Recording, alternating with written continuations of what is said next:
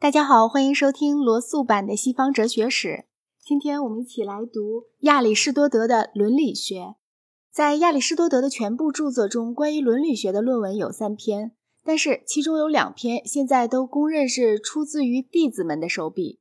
第三篇即《尼格马可伦理学》，绝大部分的可靠性始终是没有问题的。但是就在这部书里面，也有一部分被许多人认为是从他弟子的某篇著作里收进来的。然而，我将略掉这些争论纷纭的问题，而把这部书当作是一整部书，并且当作是亚里士多德的著作来处理。亚里士多德的伦理观点大体上代表着他那时有教育的、有阅历的人们的流行见解。他既不像柏拉图的伦理学那样充满着神秘的宗教，他也不赞许像在国家篇里可以看到的那种关于财产与家庭的非正统的理论。凡是既不低于也不高于正派的循规蹈矩的水平的公民们，对于他们认为应该用以规范自己行为的那些原则，都可以在这部伦理学里面找到一套有系统的阐述。但是，要求任何更多的东西的人，就不免要失望了。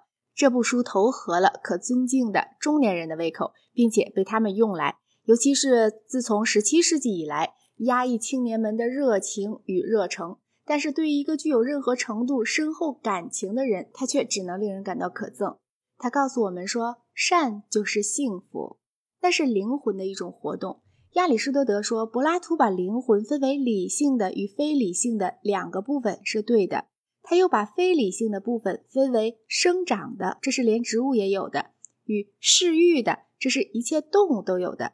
当其所追求的是那些为理性所能赞许的善的时候。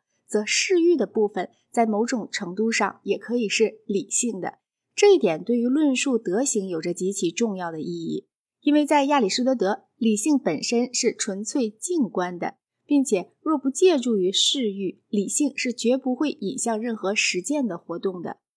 相应于灵魂的两个部分，就有两种德行，即理智的与道德的。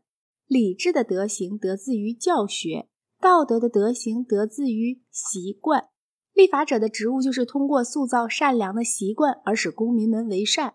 我们是由于做出了正直的行为而成为正直的，其他的德行也是一样。亚里士多德以为我们由于被迫而获得善良的习惯，但是到时候我们也就会在做出善良的行为里面发现快乐。这就令人联想到哈姆雷特对他母亲说的话。即使您已经失节，也得勉力学做一个贞洁妇人的样子。习惯虽是一个可以使人失去羞耻的魔鬼，但是它也可以做一个天使。对于勉力为善的人，他会用潜移默化的手段使他喜恶从善。现在我们就来看他那个有名的中庸之道的学说。每种德行都是两个极端之间的中道，而每个极端都是一种罪恶。这一点可以由于考察各种不同的德行而得到证明。勇敢是怯懦与鲁莽之间的中道，磊落是放浪与猥琐之间的中道，不卑不亢是虚荣与卑贱之间的中道，机智是滑稽与粗鄙之间的中道，谦逊是羞涩与无耻之间的中道。有些德行却似乎并不能适合这种格式，例如真理性。